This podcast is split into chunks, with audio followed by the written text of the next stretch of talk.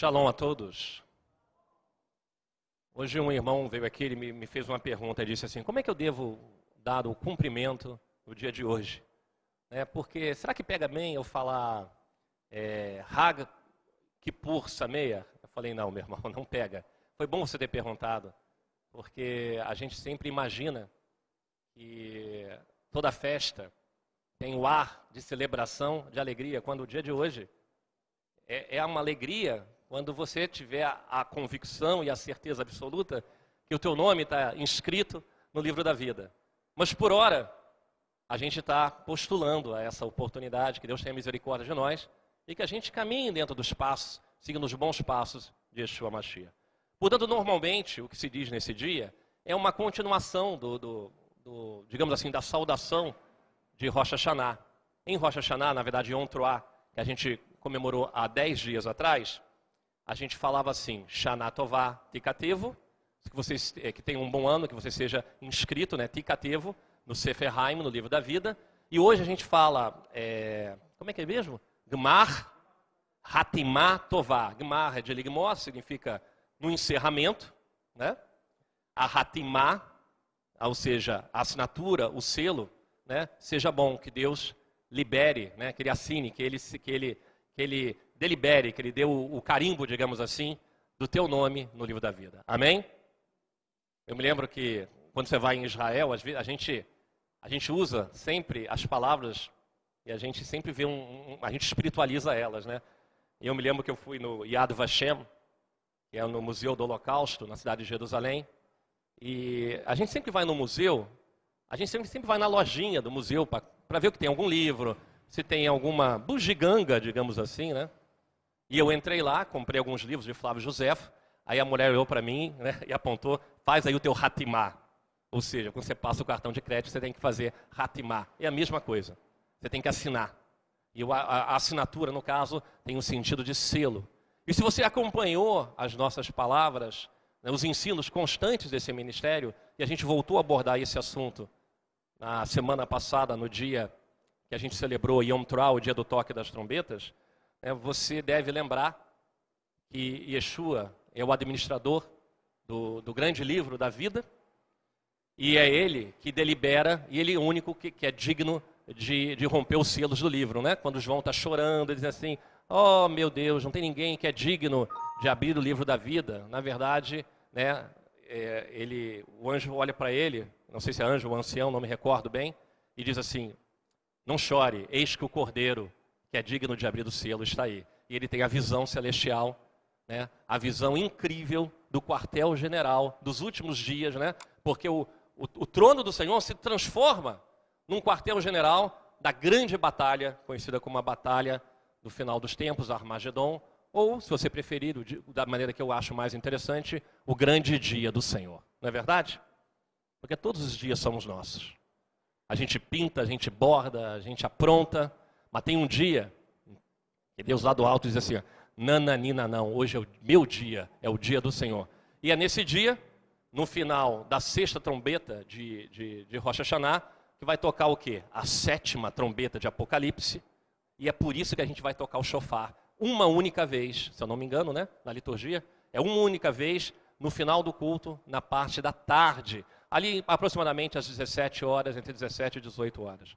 Porque seis trombetas são tocadas em, é, no período, que é o chamado período de tribulação, que é de Rosh Hashanah até o dia de Yom Kippur. Em hebraico a gente chama de Yamin Noraim, os dias temíveis, ou Aseret Teshuvah, né? Aseret Yemei Teshuvah, os dez dias de arrependimento. E esse dia, esse, esse intervalo, é nada mais, nada, nada menos que no período escatológico, né, do que o período conhecido como a grande tribulação. Ok? Por isso, tocou seis sequências de shofar no Rosh Hashanah e hoje toca a sétima, que corresponde à sétima trombeta. É também em Yom Kippur, portanto, que a, os, Deus pega aqueles que são seus e os arrebata e os leva ao seu encontro para que eles desçam juntos. Quando Yeshua descerá, colocará seus pés no Monte das Oliveiras, como, como fala em Zacarias, e a, e a partir dali é a grande reversão da batalha final. E a batalha final vocês devem lembrar qual é. Certamente vocês já ouviram essas explicações. A batalha final será quando todo as nações do mundo estiverem contra Israel. Não é isso? Então, a, o Mercosul estará contra, né? a Europa estará contra, é, o, o, o, pacto NAFTA do norte, Estados Unidos e, e, México vai estar contra, a África vai estar contra, a Ásia vai estar contra, e todos os países do mundo, numa sessão da ONU, declaram guerra contra Israel. Não é isso? Eu imagino que seja, né? Eu tô, botei o ONU no meio porque é a última batalha. E Jerusalém estará cercada por tropas de Gog e Magog. Não é isso? Que vem do norte, o mal vem do norte. Os profetas sempre falaram assim. E de repente, quando não tiver mais a alternativa, quando não tiver mais a quem recorrer, nesse exato momento, o que, que vai acontecer? O povo de Israel clama por salvação, vai clamar o nome do Senhor. Muitos vão perecer, muitos serão salvos. Eu creio nisso, porque a palavra diz e fala sobre isso, que haverá uma conversão nesse momento. E aí o que, que acontece? Né? Yeshua vem e começa o reino que é chamado reino milenar. E de onde que ele vai reinar no milênio? De Buenos Aires ou de Brasília? De Paris ou de Londres?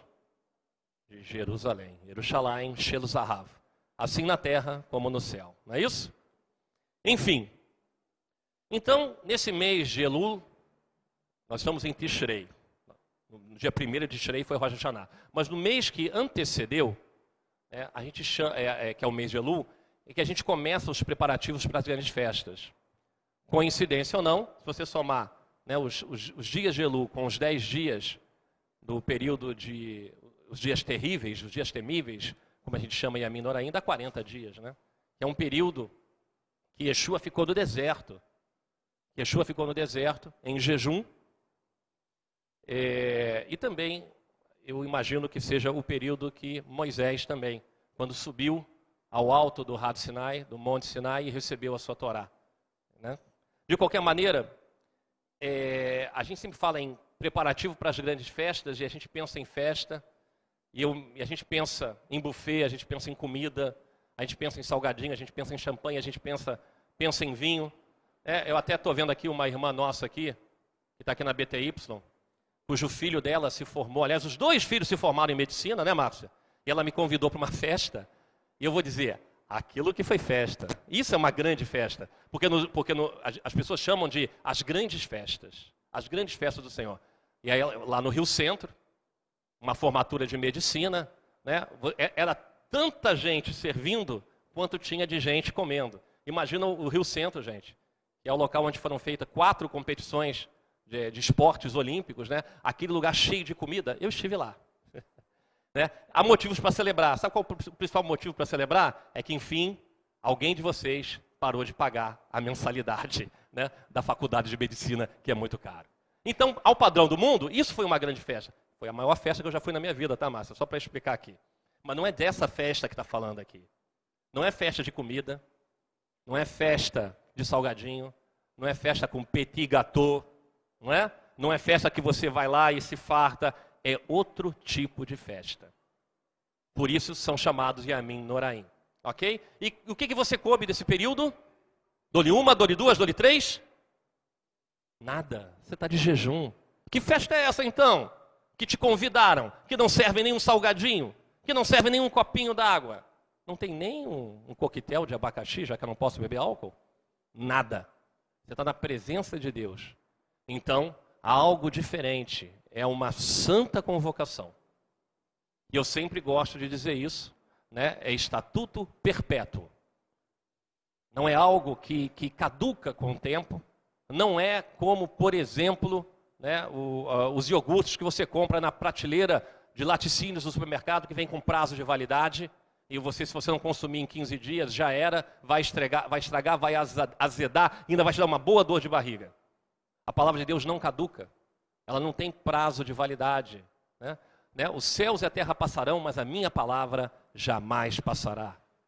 E o Senhor diz: estatuto perpétuo, indiscutível, festas do Senhor, santa convocação. É uma santa convocação que você está de jejum. Como grandes homens da Torá, grandes homens da Bíblia estiveram quando era momento de guerra. Na hora da guerra, meu amigo, você tem que usar das armas espirituais. Ok? Enfim, gente. Será que Yeshua está envolvido com essa festa? O que, vocês acham? Eu acho que nessa altura do campeonato, todos vocês sabem que não há um, uma palavra na Torá que não te remeta a ele, não há um conceito, não há uma história que não remeta à salvação. Mas eu queria lembrar e quero falar uma história.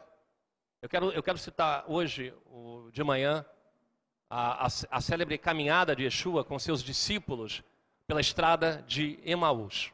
Vou deixar, eu vou explicar para vocês aqui porque eu acho que isso, tem, isso pode ser interessante para vocês.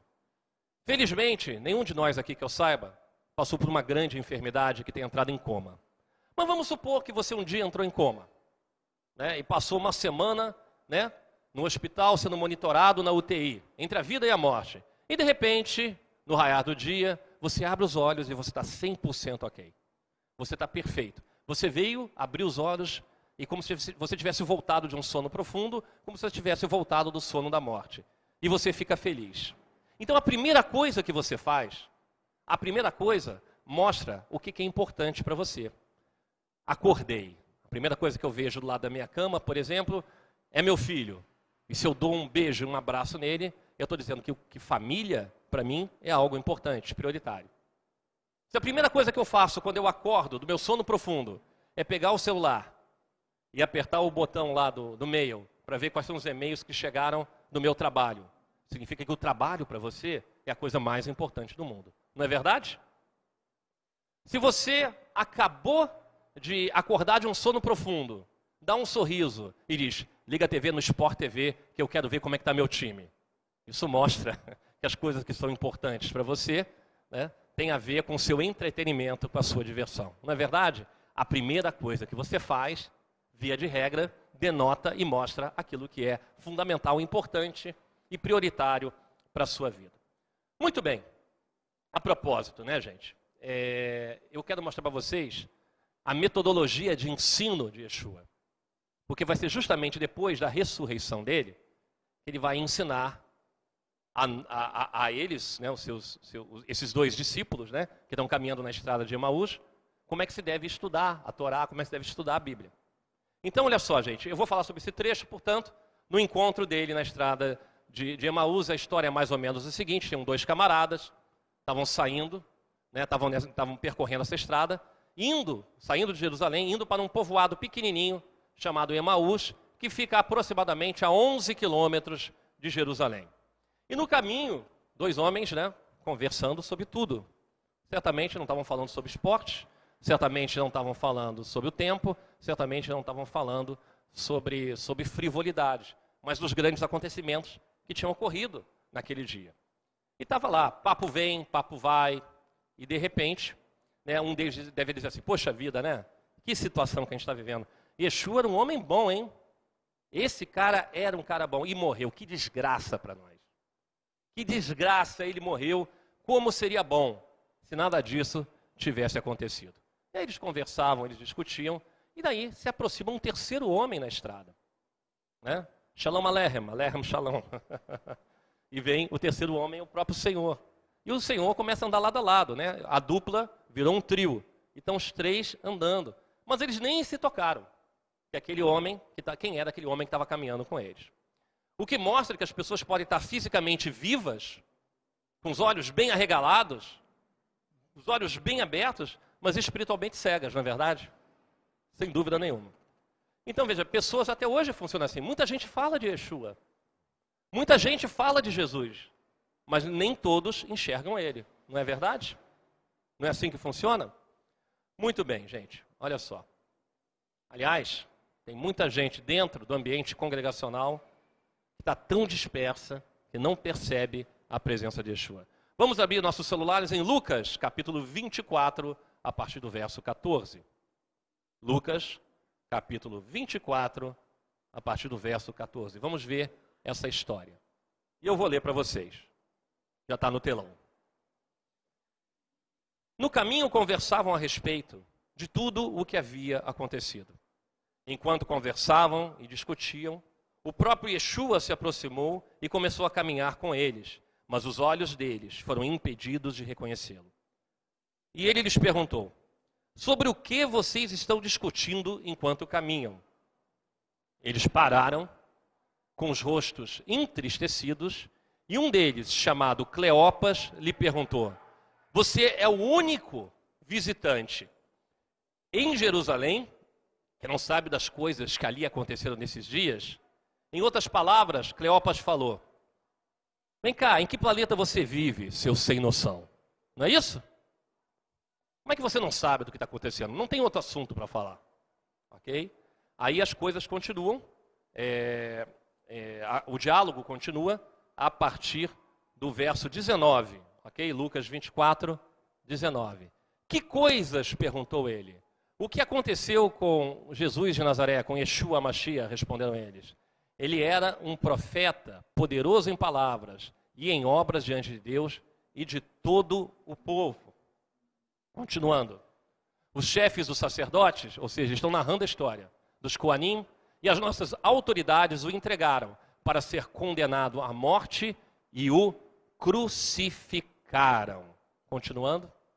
E nós esperávamos que era ele que ia trazer a redenção, era ele o Gaal Israel, a redenção a Israel. E hoje é o terceiro dia desde que isto aconteceu. Interessante que esse, essa, essa segunda parte do diálogo começa com Yeshua dando corda, né? Ele diz assim: fala mais que eu quero ouvir. Que coisas que aconteceram, né? Que coisas? Yeshua está dando corda para eles. Aí eles contaram do, do que se sucedeu em Jerusalém e da desgraça para eles, porque, infelizmente, para eles, né, acabou-se a época de Yeshua. E eu acredito que isso é uma passagem bem humorada. De alguma maneira tem um toque de humor aqui.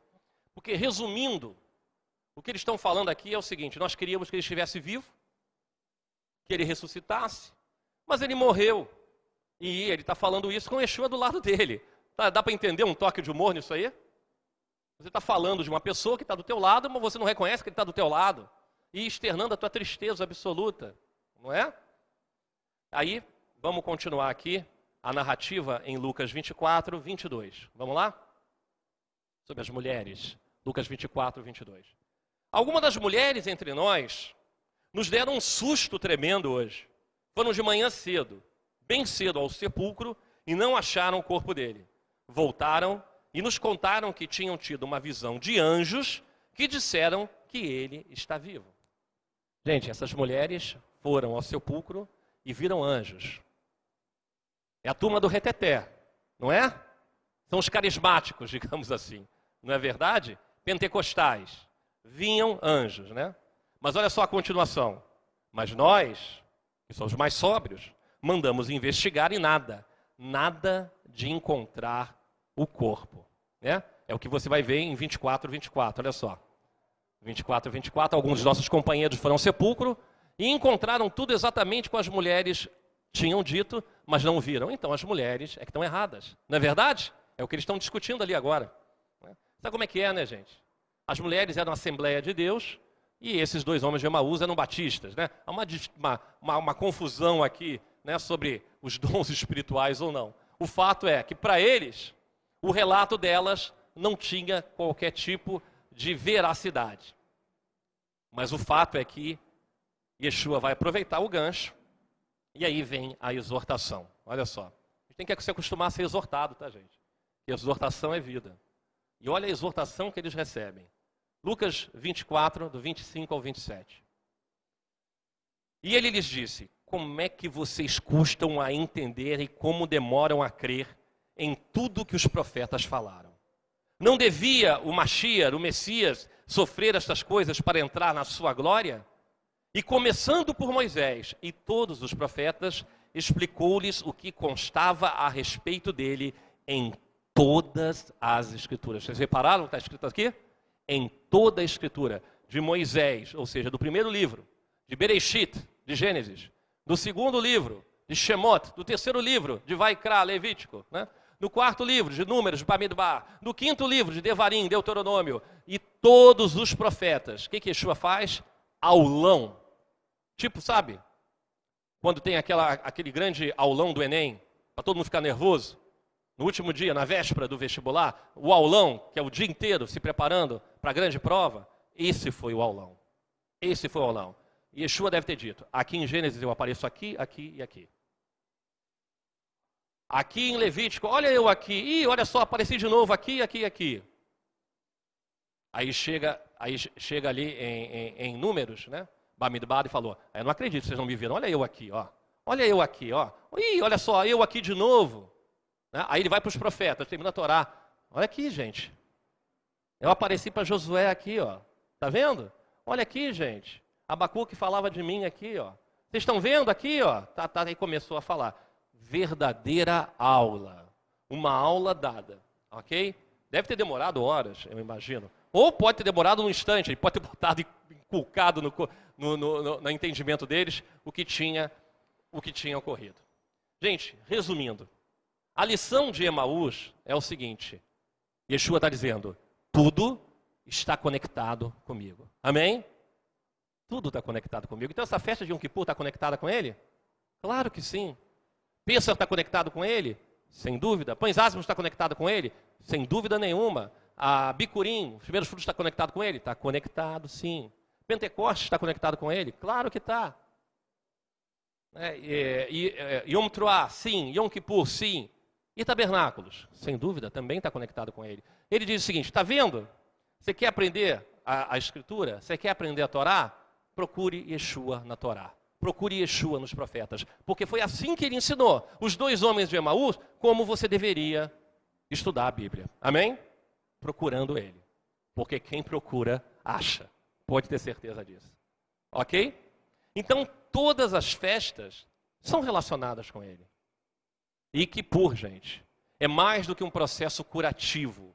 É a graça de Deus em escala máxima que se consolida na figura de Yeshua. Amém? Nada pode ser mais atrelado ao sentido de perdão do que aquele que morreu por nós para nos trazer vida e vida em abundância. Vocês concordam?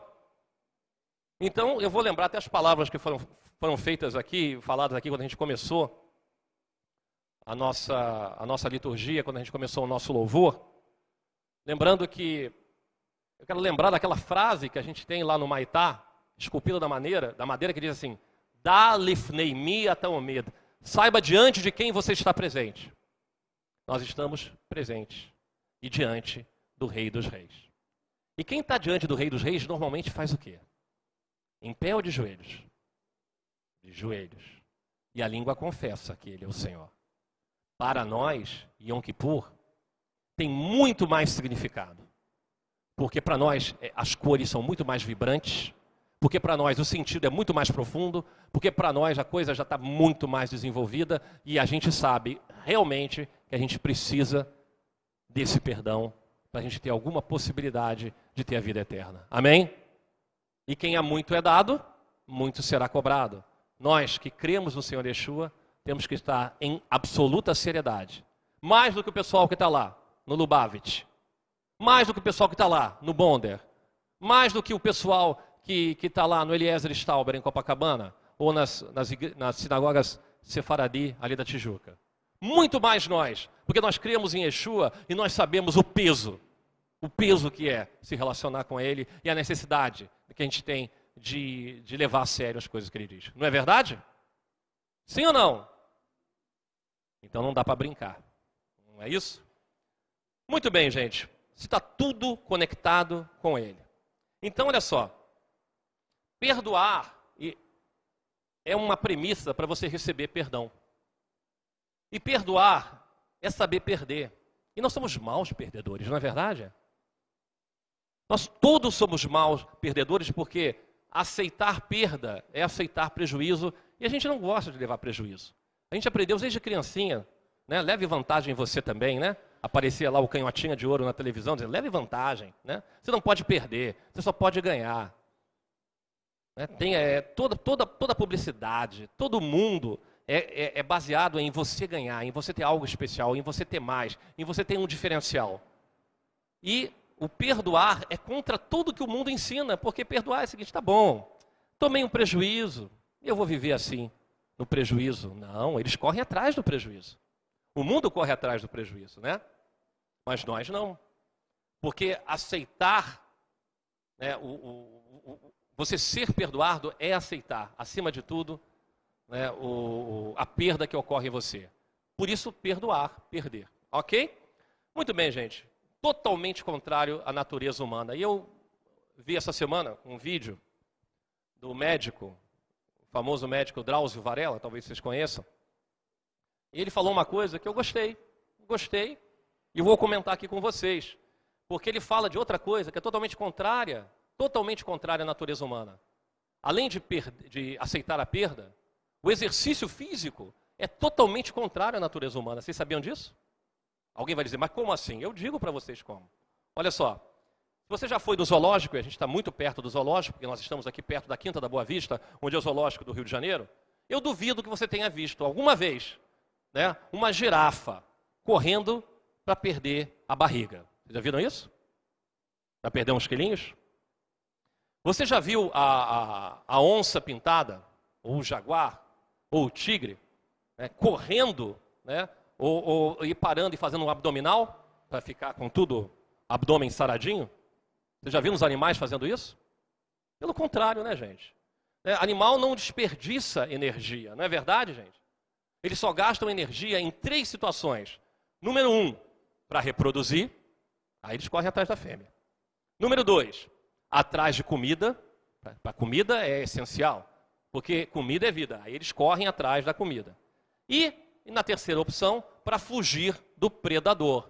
O que não vale para o leão, porque o leão não tem predador, então o leão está sempre descansando e bucejando e ainda bota a fêmea para caçar por ele. Né? O leão é um cara esperto, não é isso? Mas enfim, olha só. Tendo essas três necessidades satisfeitas, os animais selvagens ficam parados e eles descansam, porque eles não querem consumir energia. Vocês estão entendendo? Gastar energia. Eles comem o máximo que podem e depois ficam parados. E só vão correr de novo quando sentirem alguma necessidade. Não é mais ou menos como a gente muitas vezes é, não? A gente vai para a churrascaria. Aliás, se vocês quiserem me convidar, eu estou sempre solícito e aceito o convite. A gente se empanturra e volta para casa e não vou gastar energia. Aí você deita na cama e fica lá esperando as horas passarem. Não é isso? É contra a nossa natureza, da mesma forma, perdoar. Vocês estão entendendo? A nossa natureza tem uma dificuldade, é uma luta entre a carne e o espírito enorme, é um duelo. É um duelo. A gente quer ficar parado, mas a gente não dá o braço a torcer. A gente prefere pedir perdão genérico do que sair da cadeira e perdoar, ou pedir perdão para aquele que a gente ofendeu. Não, porque é muita pompa, né? é muito gasto de energia. Né? Imagina a pessoa vai se levantar lá da última cadeira e vai e procurar uma pessoa pelo salão que ela sabe que ofendeu e isso de pedir perdão é contra a natureza humana. Por isso, você tem que sublimar a tua natureza humana e permitir que o Espírito de Deus verdadeiramente viva em você. Porque só perdoa e só tem essa capacidade quando você diminui e Deus aumenta. Quando o Espírito Santo vive em você. Amém? Não é verdade, gente? Perdão, gente, é para os fortes.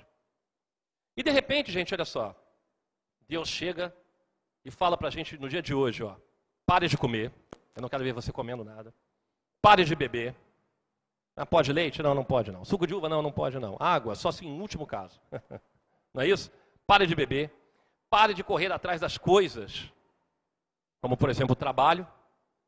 Para muitas pessoas hoje não foi tão difícil, já que hoje é feriado nacional, né? Que é um feriado, feriado aí para um poste ídolo da religião dominante aqui desse país mas feliz é a nação cujo Deus é o Senhor, isso vai acabar com absoluta certeza. Não é verdade? E, e as pessoas, elas, elas também têm que abrir mão do seu prazer nesse dia. Então, um dia sem comer, é um dia sem beber, é um dia que onde você se abstém de qualquer fonte de, de, de, de, de prazer da carne, porque hoje é o dia de você alimentar a tua alma. Não é isso? E Deus pede para você hoje, exercite a tua santidade exercício, exercer a santidade é a busca do perdão. E não é natural. E por isso que a gente precisa do quê? Do sobrenatural. Ok? Porque o jejum, e a gente está, a grande maioria das pessoas estão de jejum aqui desde ontem às 18 horas. O jejum é como se você desligasse o botão do físico. Você está entendendo? Nesse exato momento, tum, desliguei o físico. E se eu desliguei o físico, eu vou viver. A minha alma vai viver para aquilo que é espiritual. Jejum é um passo de fé também. É um passo de fé porque você está entregando a Deus algo que custa caro. Não custa, gente? Claro que custa. Não vai me dizer que não custa. É porque o que não custa nada para você não tem valor diante de Deus. Amém? Eu vou entregar para o Senhor as sobras da minha casa. Não, não faça isso não, tá? Não faça isso não. Uma das coisas que eu aprendi nesses anos de Ministério BTY e à frente do IDI é que normalmente as pessoas doam para a casa de Deus aquilo que não tem serventia na sua casa. E algumas vezes doam coisas quebradas ou incompletas. E eu me lembro que uma vez eu, eu levei um ventilador de teto. Ventilador de teto. É, era de segunda mão, mas nunca tinha sido instalado. E eu achei, poxa, isso vai cair como uma luva. Como uma luva lá, lá no Maitá. E quando foi instalar, o que, que aconteceu? É, ele pegou fogo. E eu nunca me esqueci disso. Porque o Senhor tem falado com a gente sobre essas coisas. Ok? Aquilo que, que, que, que não custa nada para você não tem valor para ele. Senão não é sacrifício, gente. Não é? Você imagina como é que era é, na época do, do, do primeiro e do segundo templo, quando os sacrifícios eram diários e as pessoas levavam, e eram pela palavra de Deus, levavam aquilo que tinham de melhor, não podiam mandar um animal é, que mancasse, um animal que fosse imperfeito, um animal que tivesse um, dos olhos furados. Você não podia, era absolutamente proibido. É por isso, ao que tudo indica, que Yeshua virou as mesas do templo. Porque aqueles homens estavam fazendo negociata, né? E, e, e, e, diante da necessidade dos, dos, peregrinos que vêm de longe, acabavam entregando animais mais baratos pelo custo de, de um perfeito, de um zero quilômetro, estava dando um, um, animal rodado. Você está entendendo? E ele diz, Yeshua fica revoltado com isso, ele vai virar a mesa.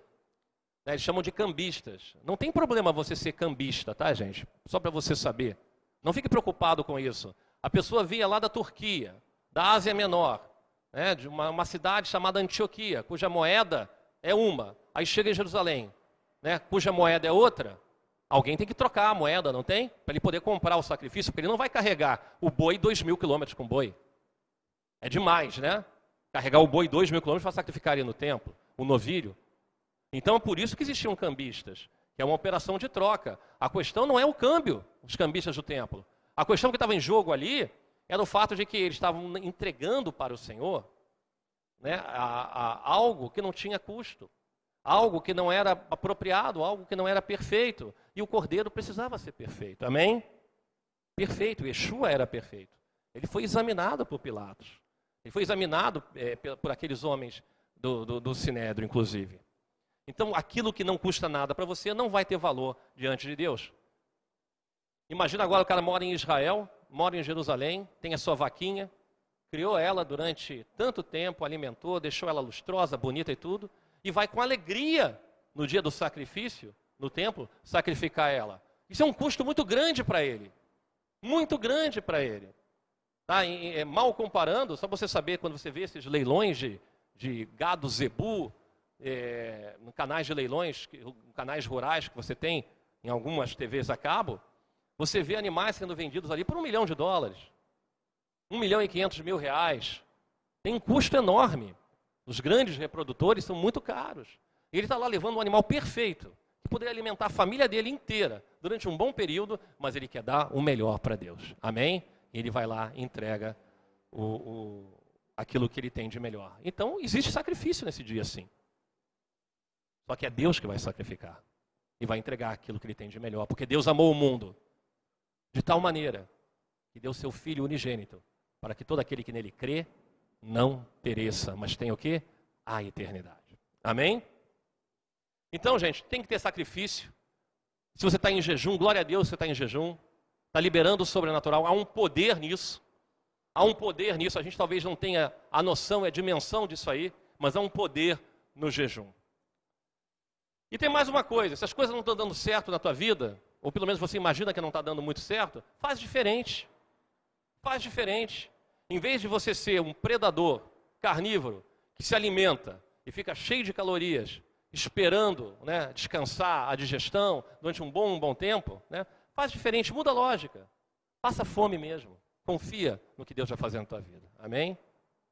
Porque a gente tem uma inclinação natural de fazer a coisa errada. Então, às vezes, mudar a estratégia é algo muito, muito importante. Por exemplo, se alguém te machuca, a nossa primeira reação é machucar essa pessoa de volta, não é verdade?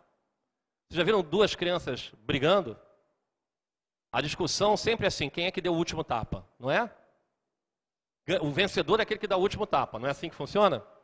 Às vezes eu estou aqui, tio, o outro pegou meu carrinho, tio, o outro não sei o que. Ainda bem que estão me procurando como tribunal, é, como Supremo Tribunal, porque não estão resolvendo as coisas na base do empurra-empurra. Mas normalmente, quando você está longe do teu pai, você está longe da tua mãe, e você vai para o teu primeiro dia de aula, e você chega na escola no primeiro dia,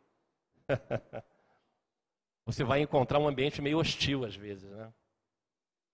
E as pessoas vão querer te machucar. E você vai querer reagir e machucar de novo, de volta, para marcar o teu território. Eu me lembro que uma vez eu estudava num colégio, olha Eduardo e suas histórias. É, eu saí de um colégio e fui para outro. Na época eu morava em Brasília. Era uma escola técnica chamada CETEB, e eu saí e fui, fui para um colégio objetivo, do José Carlos de Gênio, que criou uma faculdade depois em Curitiba. Porque era terceiro ano, e aí eu pensava, é bom estudar no terceiro ano, porque é, o vestibular está se aproximando, então vou para um colégio mais especialista. Na época era o exame era vestibular que se chamava. E vou fazer o vestibular, então vou me preparar nesse colégio. No meu primeiro dia de aula, eu estava falando com um colega e tudo, aí eu recebi as boas-vindas da gangue. Já ouviu falar em gangue, Rafael? Existe essas coisas, né? Ele disse para mim que existe, ele contou uma história uma vez interessante sobre isso. E os caras da gangue pararam em frente a mim, né? E fizeram assim, armaram o soco. Eu falei, é agora. Endurece a barriga, que você vai levar um na boca do estômago. Mas eu me mostrei destemido. Não fiz nada. Fiz que não era comigo. Aí não me, não me bateram em mim, mas bateram no outro. A primeira reação que a gente tem é qual? Reagir e bater de volta. A gente não aceita liberar o perdão.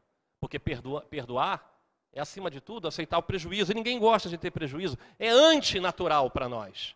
É antinatural, mas Deus quer que você milite na dimensão do sobrenatural. Amém? Olha só. Eu quero dizer uma coisa para vocês. Você nunca vai receber algo que você não está disposto a dar. Nunca. Ah, eu quero isso, eu quero aquilo, eu gostaria de receber aquilo. Se você não está disposto a dar para alguém aquilo que você quer receber, você jamais receberá. Aprenda essa lição. Nunca esqueça disso. E tem mais uma coisa que é importante. Se você quer conhecer o pai, você precisa conhecer o filho. Porque sem conhecer o filho, você não vai chegar a caminho nenhum. Para chegar ao pai, você precisa dele. E, e eu digo para vocês: Deus tem duas especialidades incríveis, incomparáveis. A primeira, ele é especialista em salvação. Ninguém salva como ele. Amém? A segunda, ele é especialista em julgamento. Ninguém é tão justo tão justo quanto ele para julgar. Então, Deus é especialista em salvação, Deus é PhD em, em julgamento. E eu vejo, muitas vezes você deve ouvir falar sobre dispensacionalismo, né? E as pessoas dizem que na nova dispensação, né, Yeshua é amoroso, mas o Deus da Bíblia, o Deus Pai, é um Deus vingativo. Eu sei que vocês já ouviram isso um monte de vezes aqui, falado, falado pela gente aqui, mas poucas coisas podem estar tão erradas tão erradas quanto isso. Se Yeshua e o Pai são um, a natureza é única, concordam? Para que todos sejam um, assim como eu sou um com o Pai. Se ele tem essa aliança, essa unidade com o Pai, é claro que a natureza dele é igual à do Pai. E Deus não muda. Tanto que em Malaquias 3, 6, Malaquias capítulo 3, 6, o Senhor diz o seguinte: De fato, eu, o Senhor, não mudo. Está vendo? Deus não muda. Deus não muda. O poder de Deus é sempre o mesmo. A gente tem que ir para a escola para aprender. A gente tem que ter coaching para melhorar, para se aperfeiçoar. Né? Mas Deus não tem aumento em entendimento. Deus não fica mais esperto com o passar dos tempos. Deus não fica mais inteligente com cair mais alto com o passar dos tempos. Quer ver? Atos 15, 1. Atos, capítulo 15, verso 1.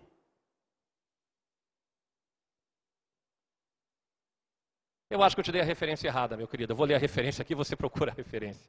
Eu costumo errar. Conhecidas são a Deus desde o princípio do mundo todas as coisas. Acha para mim.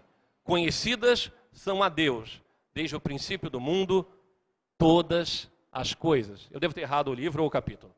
Em suma, não há sombra de variações em Deus. Deus não muda. Deus era o mesmo, continua sendo o mesmo e sempre será o mesmo. Tanto que o nome dele, o tetagrama, Yud Rei, Vav Rei, é a combinação daquele que era, daquele que é e daquele que será. Amém? Ele não muda, ele é eterno.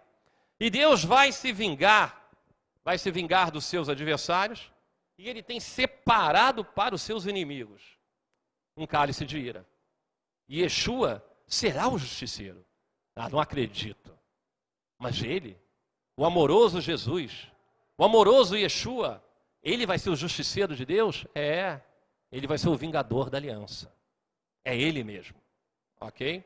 E não há sombra de variações, não, porque Deus era, é e sempre será. Ok? Toda vez que a gente peca, gente, toda vez que você comete um pecado, uma transgressão, aos olhos de Deus, é como se cada pecado fosse uma gota e fosse enchendo um cálice. Vocês estão me acompanhando? Quem está aqui, por favor, levanta a mão. Ah, o que o jejum não faz, né? Todo mundo acordado. Ninguém está pensando em comida. Isso é ótimo, porque hoje é dia de jejum. Então, toda vez que você comete um pecado, é como se uma gota, uma gota estivesse enchendo um cálice, enchendo uma taça, enchendo um copo. Pecado após pecado. Rebelião após rebelião. Arrogância após arrogância. Gota após gota, esse cálice vai se enchendo até que ele vai o quê? transbordar, até que ele vá transbordar. Vocês lembram, gente, do Pêssar? Quando o cálice de vinho, né, a gente começa a esvaziar, né? É, as, essa era a macota. Vocês têm as dez pragas. As dez pragas. E você mergulha o dedo mindinho, vocês lembram disso? No copo de vinho. Aí você tira uma gota e pinga do lado de fora. E você fala, dam, Svardea, Kinim, Arov. Vocês lembram disso? Depois a gente cantou Dayendo, né? Em homenagem às Dayanas aqui da casa, as Dayanas, as, as Dianas, né, que tem aqui nessa casa. A gente diga isso já é suficiente. Olha só, gente, é impressionante. A tradição judaica, ela, ela, ela, ela, é, ela, ela me assusta pelo teor profético que ela tem. Você vai fazer o Pêssar e você começa a falar, olha a ira de Deus transbordando. Ó. Olha uma gotinha caindo aqui, ó. uma gotinha caindo aqui, ó. Porque cada gota de sangue, perdão, cada gota de vinho que você tira do copo no Pissa é, é uma divindade do Egito né, que, é, que é combatida, não é verdade? Até que chegue no último, porque o próprio faraó era uma divindade e por isso a morte do primogênito é a morte de um rei, de um deus chamado faraó. Ok? Então, sempre com o dedo mindinho para ser educado, porque é assim que a gente faz no Peça. Muito bem. A ira de Deus, gente, ela enche copos. Vocês estão me seguindo? Enche copos. E é totalmente diretamente proporcional ao nosso pecado. Quanto mais você peca, mais há um aborrecimento progressivo de Deus. Alguém pode dizer, mas Deus é longânimo? Deus é tardio em irar-se? É verdade. Deus é bom, é tardio de irar-se, mas quando, mas quando o copo começa a transbordar, meu irmão, sai de baixo. E aí a ira de Deus começa a vir. Não é verdade, gente? Não é isso? Toda vez. Agora você vai valorizar muito um copo d'água. Porque quando terminar aqui, você morrendo de sede, você quando encher um copo d'água, toda vez que você vê um copo de água enchendo, ou um copo de suco enchendo, ou qualquer copo que você vê enchendo, comece a se lembrar da ira de Deus. Ok? Yeshua passou por dias terríveis. Ele passou por esse período de Yamin Noraim. Ele passou por esse período de tribulação. Antes da crucificação, um dia antes, ele subiu o Monte das Oliveiras e foi para um lugar chamado Gethsemane, ou Getsemane, não é isso? E lá, o que acontece? Ele bebeu champanhe? Não foi champanhe que ele bebeu, não? Ah, champanhe era caro, então foi cidra, cerezer. Não foi, não? Sangue de boi. O vinho dos cowboys. O que, que ele bebeu? Senhor, afasta de mim este cálice, mas não seja feita a minha vontade, mas a tua vontade. Amém? E Yeshua bebeu desse cálice. Vocês estão entendendo? É impossível não respingar uma gota na gente. É impossível. E é por isso que ele estava agitado. E é por isso que ele estava preocupado. E é por isso que ele suava sangue no Getsemane. Porque ele está bebendo do cálice da ira de Deus. Justo ele que não tinha pecado. Justo ele que não tinha pecado vai beber do cálice da ira de Deus. Quem tinha que beber éramos nós. Assim como Deus derramou de poucas gotas da sua ira sobre o Egito. Dez gotinhas, dez pragas. De uma maneira ou de outra, gente, esse conceito todo lembra o conceito de capará, de caparote. Por isso que aquele livro que eu escrevi ali, a...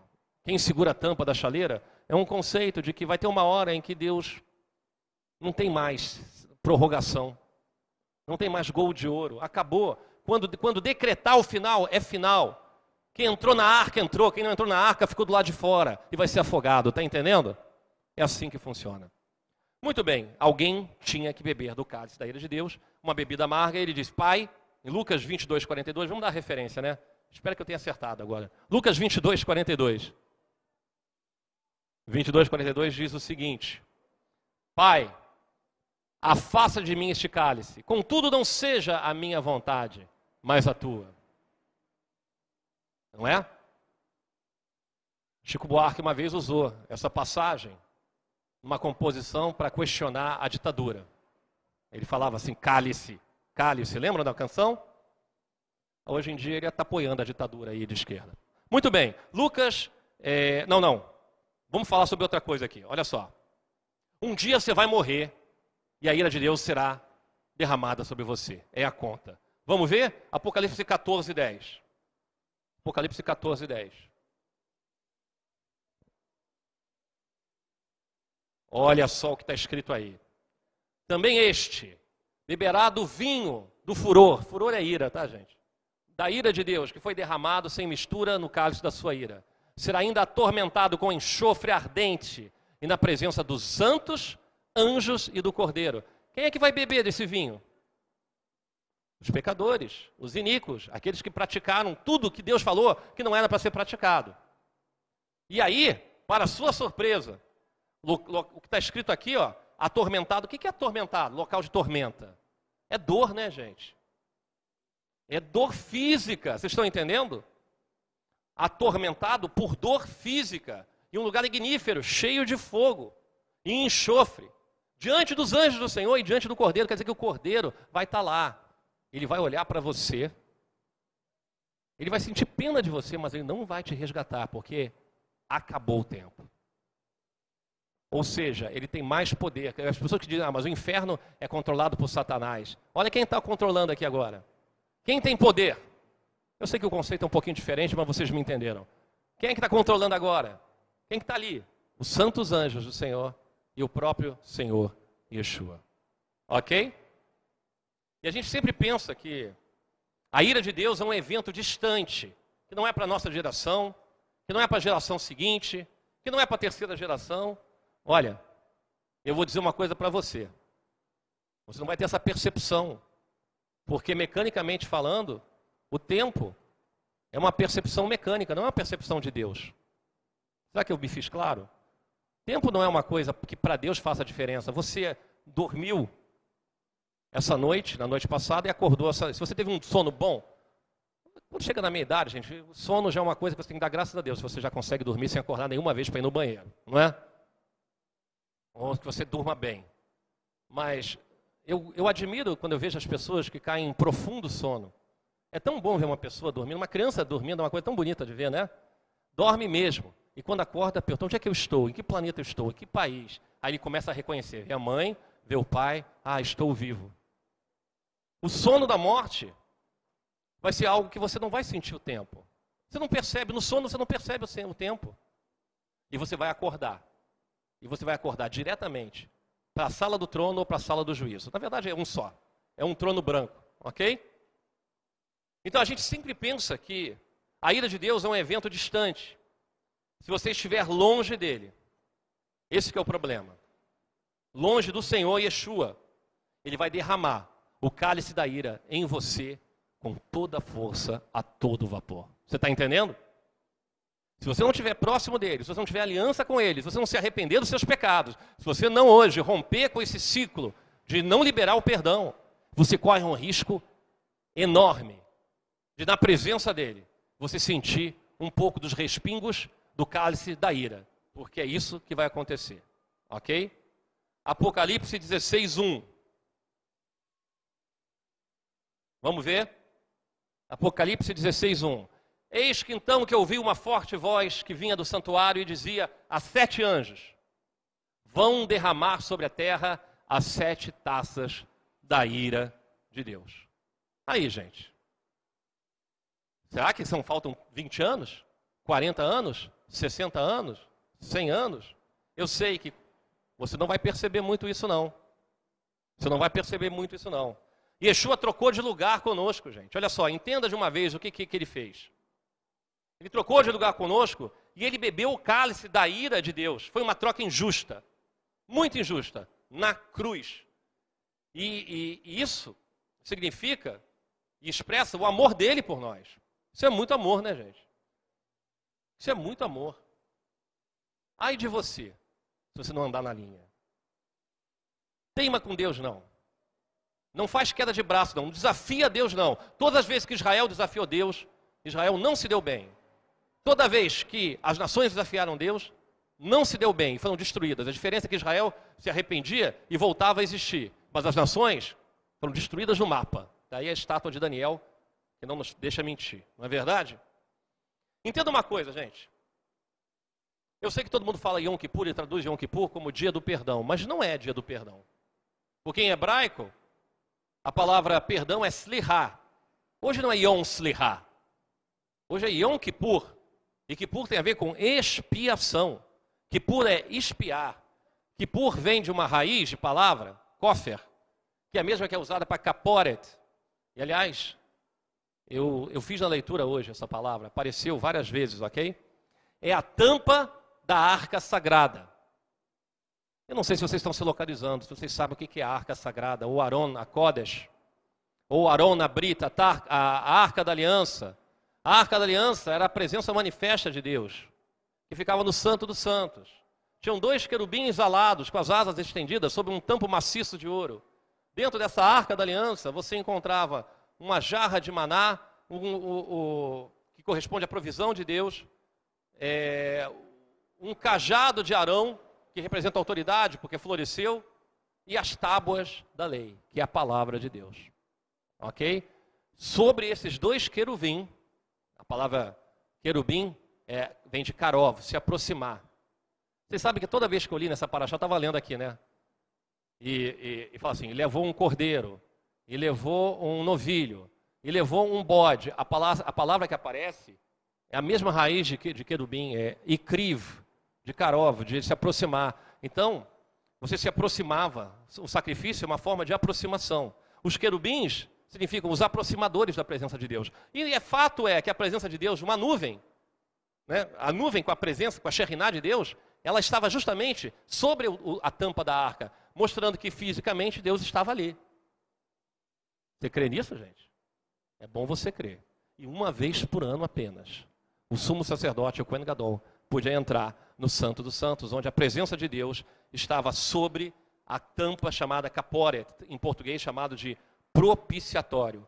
A tampa da chaleira, que é o que eu falo no meu livro sobre Yom Kippur, né, que eu escrevi para o IDI, Igrejas em Defesa de Israel. E se você não tem, gostaria de pedir que você divulgasse o trabalho, porque ajuda a expandir a visão do IDI. Porque raríssimas são as igrejas que estão hoje é, atendendo essa santa convocação. E estão em pecado, viu gente? Porque se não atende uma santa convocação que é um estatuto perpétuo, deliberadamente, por um desentendimento teológico, talvez, ou por não concordância, muitas vezes é porque consideram que a prática de obedecer a palavra de Deus é algo judaizante. E não é não. E não é não. Por isso que eu citei aqui alguma sinagoga, mas eu sou incapaz de citar uma igreja hoje que, esteja cumprindo o Yom Kippur. Sei que tem uma em Vargem das Moças, lá na área de São Gonçalo, mas é a única que eu conheço que cumpre as festas do Senhor. É uma lástima. É uma lástima. É o que eu chamo de ratoeira, ratoeira teológica. As pessoas morderam a isca dos teólogos e estão presos e estão apodrecendo por causa disso. Porque transformaram a palavra de Deus em, em algo que atende às suas conveniências. Se não é conveniente, então não é utilizado. É uma lástima. Ok? Então, nosso objetivo é, como IDI, Igrejas em Defesa de Israel, é que você, meu irmão, minha irmã, você, pastor, pastor, é, bispo, seja lá qual é o cargo eclesiástico que você tem, você quer entender mais sobre as festas, você quer implementar a cultura do reino de verdade sobre, sobre a tua congregação, você quer andar no timing de Deus, no, no, no, no, as pessoas não falam que Israel é o relógio de Deus, eu vejo todo mundo falando, Israel é o relógio de Deus.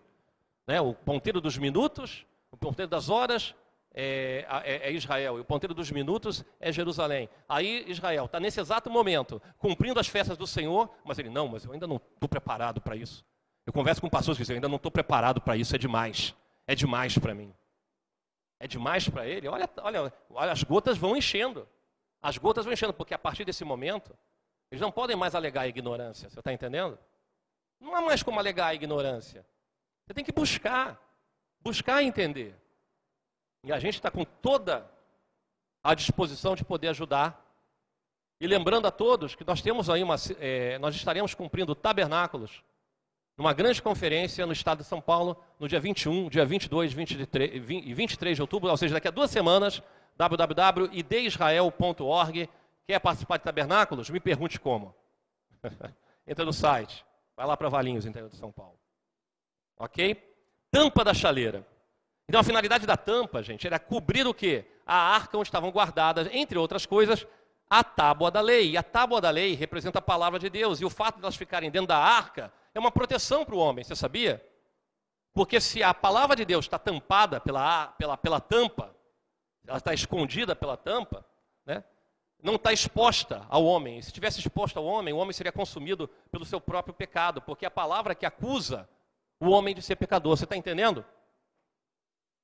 Tem que ter uma tampa segurando, porque é demais você entrar em contato com a palavra viva de Deus. Você, ela, ela mostra o quão pecador você é. Então alguém está fazendo o trabalho de impedir que essa tampa venha explodir. Como se fosse a, uma chaleira em ebulição e que depois de, de, de, muito quente, muito quente, começa a evaporar e empurrar a tampa da chaleira para cima. E aí começa a transportar água quente e todo mundo vai se queimar. Está entendendo? Então, quando o sumo sacerdote, o Kohen Gadol, ele entrava no Santo dos Santos e ele aspergia uma vez por ano o sangue de novilhas ou o sangue de, de, de cordeiro né, sobre, sobre o tampo, sobre o capóret, sobre o propiciatório, ele está dizendo o seguinte: a ira de Deus não vai vazar, não vai transbordar. E o, e o propiciatório acaba se comportando como uma, na função de uma cobertura espiritual. Vocês estão entendendo? Você quer cobertura espiritual? Quem é que te cobre do pecado? Yeshua. Pastor nenhum pode ser cobertura espiritual para ninguém, tá? Só aquele que é capaz de tirar o, o, trazer a ira de Deus para si, para que você continue vivo. Essa que é a grande realidade. Então, o sangue dos animais inocentes eram aspergidos sobre é, a tampa do, do, do, do, do Arão Abrito, sobre o propiciatório. E, e, de fato tem uma lógica, porque o boi não pecou, gente. O cordeiro não peca, o animal não peca, está entendendo? O animal não peca. Ele vive, ele, sub, ele subsiste, ele sobrevive para garantir a continuação da sua existência, da sua vida. Mas ele não peca, ele não rouba, ele não trai, está entendendo? Mas também não tem entendimento. Então vai chegar um ponto que essa aliança, ela tem que ser substituída por uma aliança onde verdadeiramente o que esteja em jogo seja o homem. É o homem que está segurando o homem. Por isso Yeshua é chamado de filho do homem. Porque é o sangue dele, naquela cruz, que significa a, a, a, apaziguar a ira de Deus. Vocês estão entendendo? sacrifício de animais resolve, não resolve definitivamente nada. Vamos ver isso em 1 João 4,10. 1 João 4,10.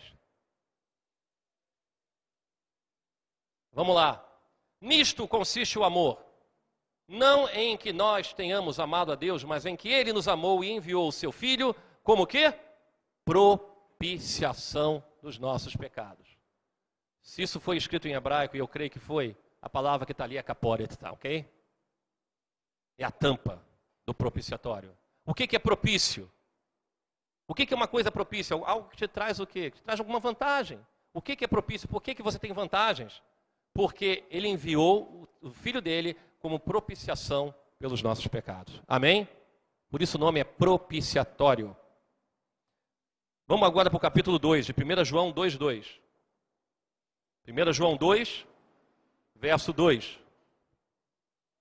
Para que não haja dúvidas sobre a identidade de Yeshua, ele é a propiciação pelos nossos pecados. E não somente pelos nossos, mas também pelos pecados de todo mundo. Amém? Quem é o propiciatório, gente?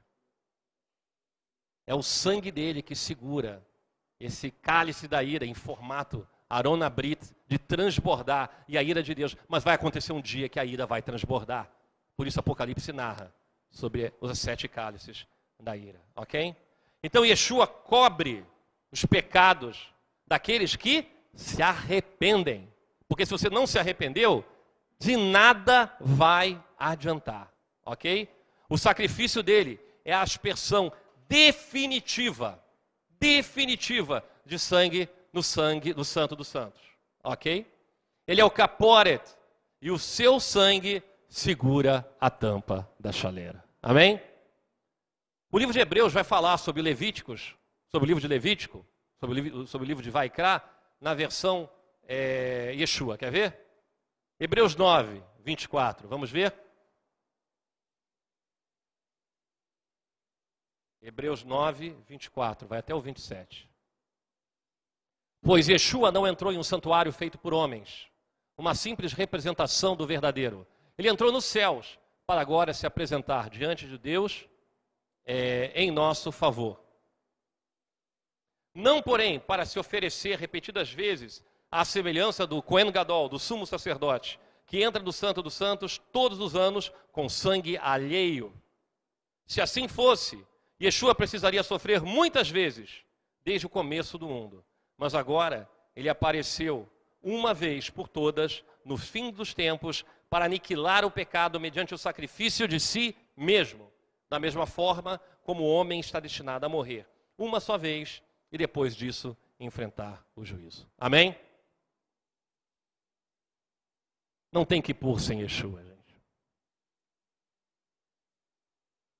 Eu, é claro que vocês sabem que eu vim do judaísmo tradicional, é, eu, eu fui circuncidado no oitavo dia, a unha, pelo Moelo Placek, em Porto Alegre. Aos 13 anos de idade, eu fiz o meu bar mitzvah na Associação Religiosa Israelita, conhecida como ARI, aqui em Botafogo, nas mãos do rabino Daniel Kripper e do cantor do Razan Friedlander. Depois mudou para Oren Boljover. Quando eu me casei com Eliane, eu me casei também na ARI, Associação Religiosa Israelita.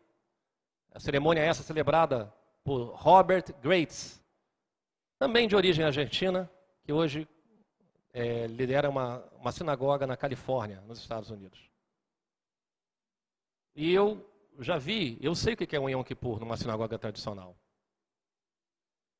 Muitos têm reverência, não vou banalizar. Eles se cobrem com o talit, a família se cobre com o talit, e alguns chegam a chorar. Mas outros Parece corrida de cavalo narrada pelo ex e falecido locutor Hernani Pires, do Jockey Club do Rio de Janeiro, no hipódromo. Porque é uma falação e uma falta de reverência e uma falta de respeito e uma falta de entendimento do sangue de Yeshua que nos faz ficar absolutamente tristes com o que a gente está vendo. Se por um lado eles não sabem e não conhecem o sangue, por outro lado, se há, se há, e eu creio que há, porque a palavra diz que há, crosta né, uma, uma, uma escama nos olhos deles, assim como Paulo tinha, existe também hoje uma escama e uma crosta nos olhos de alguns líderes, também da igreja. E isso tem que cair, amém? Tem que cair. Ah, mas eu tenho Yeshua. Que bom que você tem Yeshua, meu irmão. Então aquele que ama ele, guarda os seus mandamentos. Hoje é estatuto perpétuo. E é isso que a gente tem que fazer. Para que, que serve Yom Kippur sem arrependimento? Eu te digo para que, que serve. Se não tem arrependimento, serviu para você rever os amigos. Ok? Para que, que serve Kippur sem renúncia? Eu te digo para que, que serve. Se não tiver renúncia, o Kippur serve para você comer é, os famosos sambusik, os pastéisinhos de queijo, que tem no final, quando se quebra o jejum. De que, que serve que por sem compromisso? Você ficar trocando o telefone e o WhatsApp com os outros. Para que, que serve que por sem mudança de caráter? Se não há transformação, se não há mudança de caráter, para que, que serve o que por? Para você cumprir a tabela e mostrar e bater no peito, como um bom efraimita que você é, eu sou judeu pra caramba. Como alguns que, mentirosos, que se travestiam daquilo que era e renegaram a graça. Com certeza chafurdando chafurdando no, no chiqueiro. Para que, que serve Kippur? Se nós não somos capazes de liberar o perdão, não serve para nada, porque se você é incapaz de perdoar alguém, como você espera que Deus venha te perdoar? Para que serve Kippur sem sangue? Essa é a pergunta de um milhão de dólares. Como pode existir Kippur sem sangue? Ah, eles deram um jeito. Eles abatem a galinha e fazem capará. Pega uma galinha pelo pescoço e fica girando em volta. Em volta da pessoa.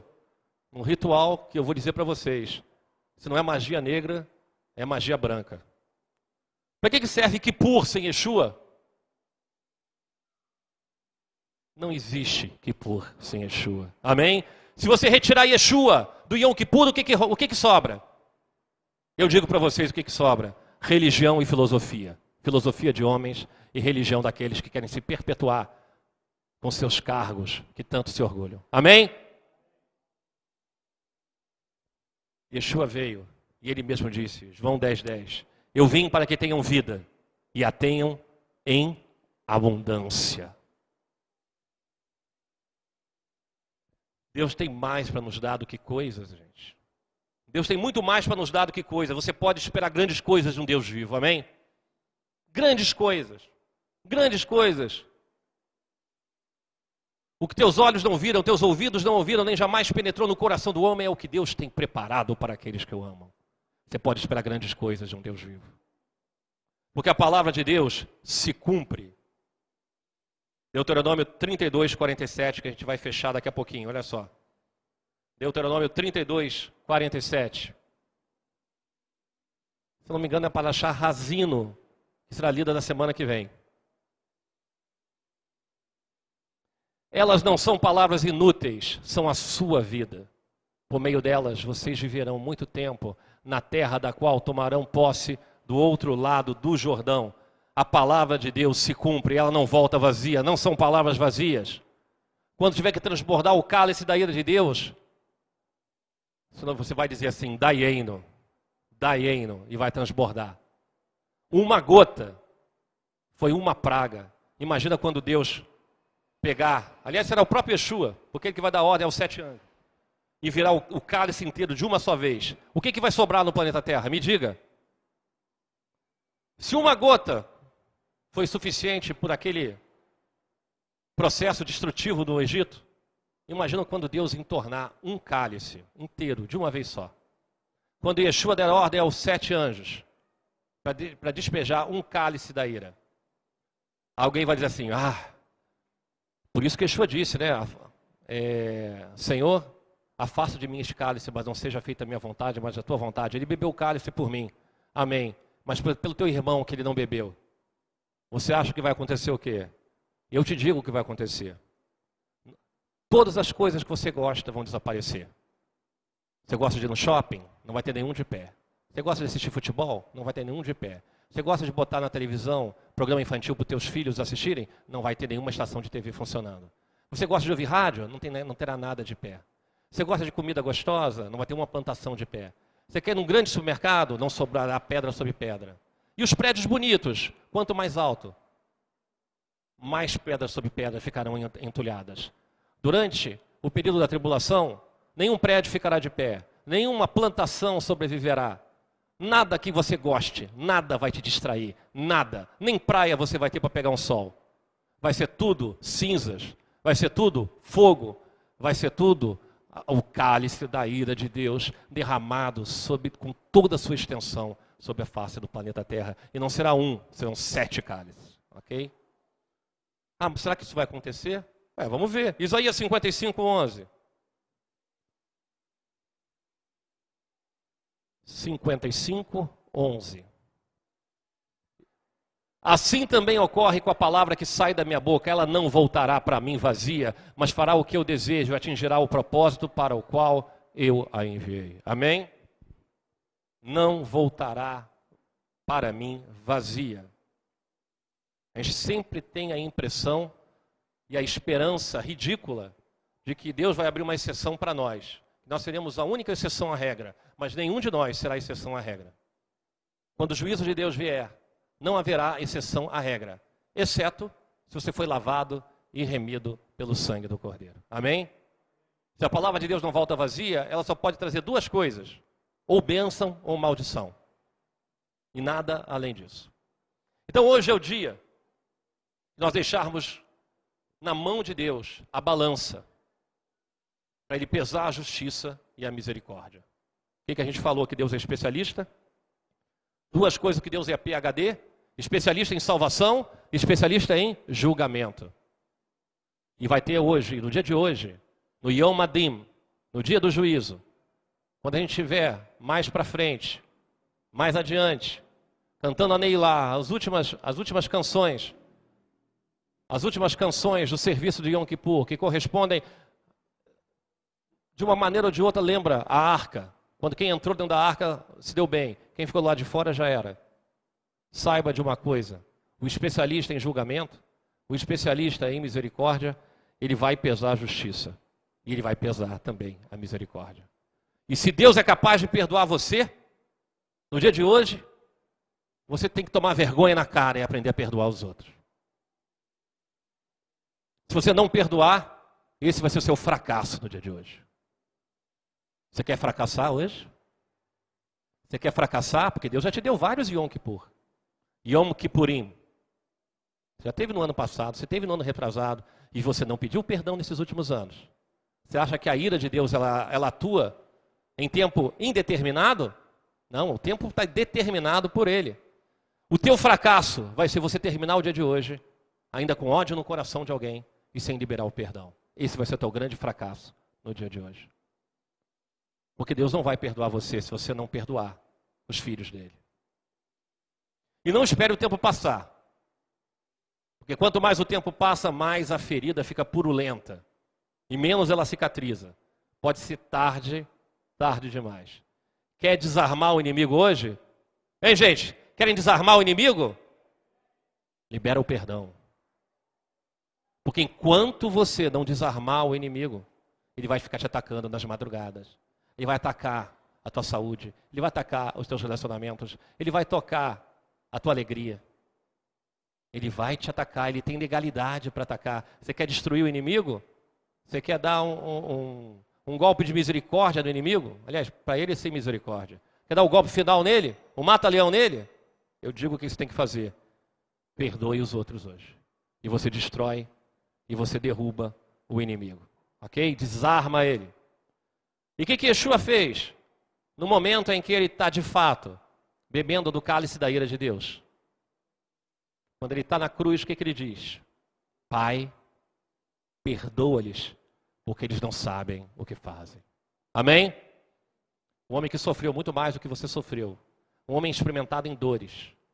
Um homem que sabia o que era sofrimento, sabia o que era dor que experimentou todas as dores da humanidade, sejam emocionais ou físicas. Emocionais ou físicas. Até unha, você acha que ele não conhece dor? Até dor de unha encravada, com certeza ele sabia o que, que era.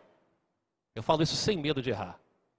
Ele sabia e experimentou essas dores. Esse homem experimentado em dores, na hora H, Ele diz: Senhor, perdoa eles, porque eles não sabem o que fazem. Dando tempo para você se arrepender. Dando tempo para você entender o papel daquele que, que aspergiu da própria vida sobre o propiciatório, sobre a tampa da chaleira. Você tem que desarmar o inimigo hoje. Não caia no golpe do bilhete premiado. Não caia no golpe desse evangelho de prosperidade, evangelho errado, sem dificuldades, sem luta, sem refinamento no fogo, sem compromisso com o reino. Não caia nesse golpe. Deus é amor, Deus é amor, Deus é amor sim. Então expresse o teu amor por Ele, obedecendo os mandamentos dele e amando o teu próximo como a ti mesmo.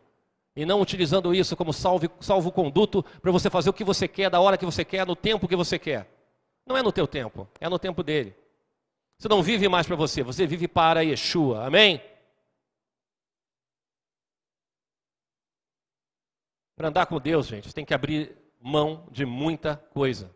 E eu vou dizer do que, que tem que abrir mão. De tudo. Abrir mão de tudo. Porque ou você serve ao mundo ou você serve a Deus. Quanto menos de você em você, mais Deus ocupa espaço. Quanto mais de você em você, menos Deus ocupa espaço. Você crê que Yeshua está presente aqui hoje? Você crê de verdade, gente? Por que, que você crê que Ele está presente aqui hoje? Porque a palavra diz o quê? Quando dois ou mais estiverem reunidos em meu nome, eu estarei presente. Ele está presente aqui. E quer que eu diga uma coisa para vocês? Ele está aqui para te perdoar. Ele veio aqui só para te perdoar. E você tem que entender isso profundamente. Justo ele, que não tem que pedir desculpas de nada para você. Ele está presente hoje numa santa convocação, estatuto perpétuo. Há uma inversão de valores. Você deve a Ele, não é Ele que deve você. E Ele pagou o preço, bebendo do cálice, da taça da ira de Deus. Nos perdoa, Senhor Yeshua. Perdoa-nos, Senhor. Nós queremos voltar para casa.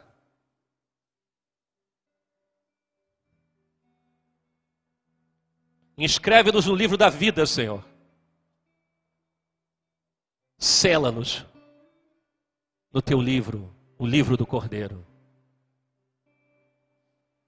Que esse dia não acabe sem você refletir no quão podre e errado tem sido o teu caminhar, e quanto justo e santo é o Senhor, que desce dos céus aqui agora para estar presente aqui, porque Ele quer te tocar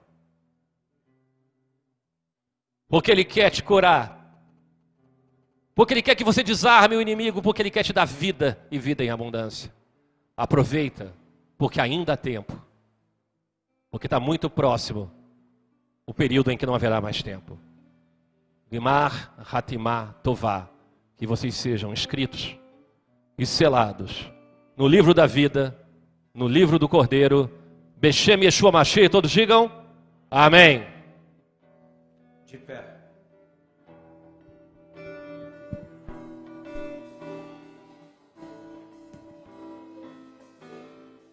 Senhor nesse momento para Ele te consolar.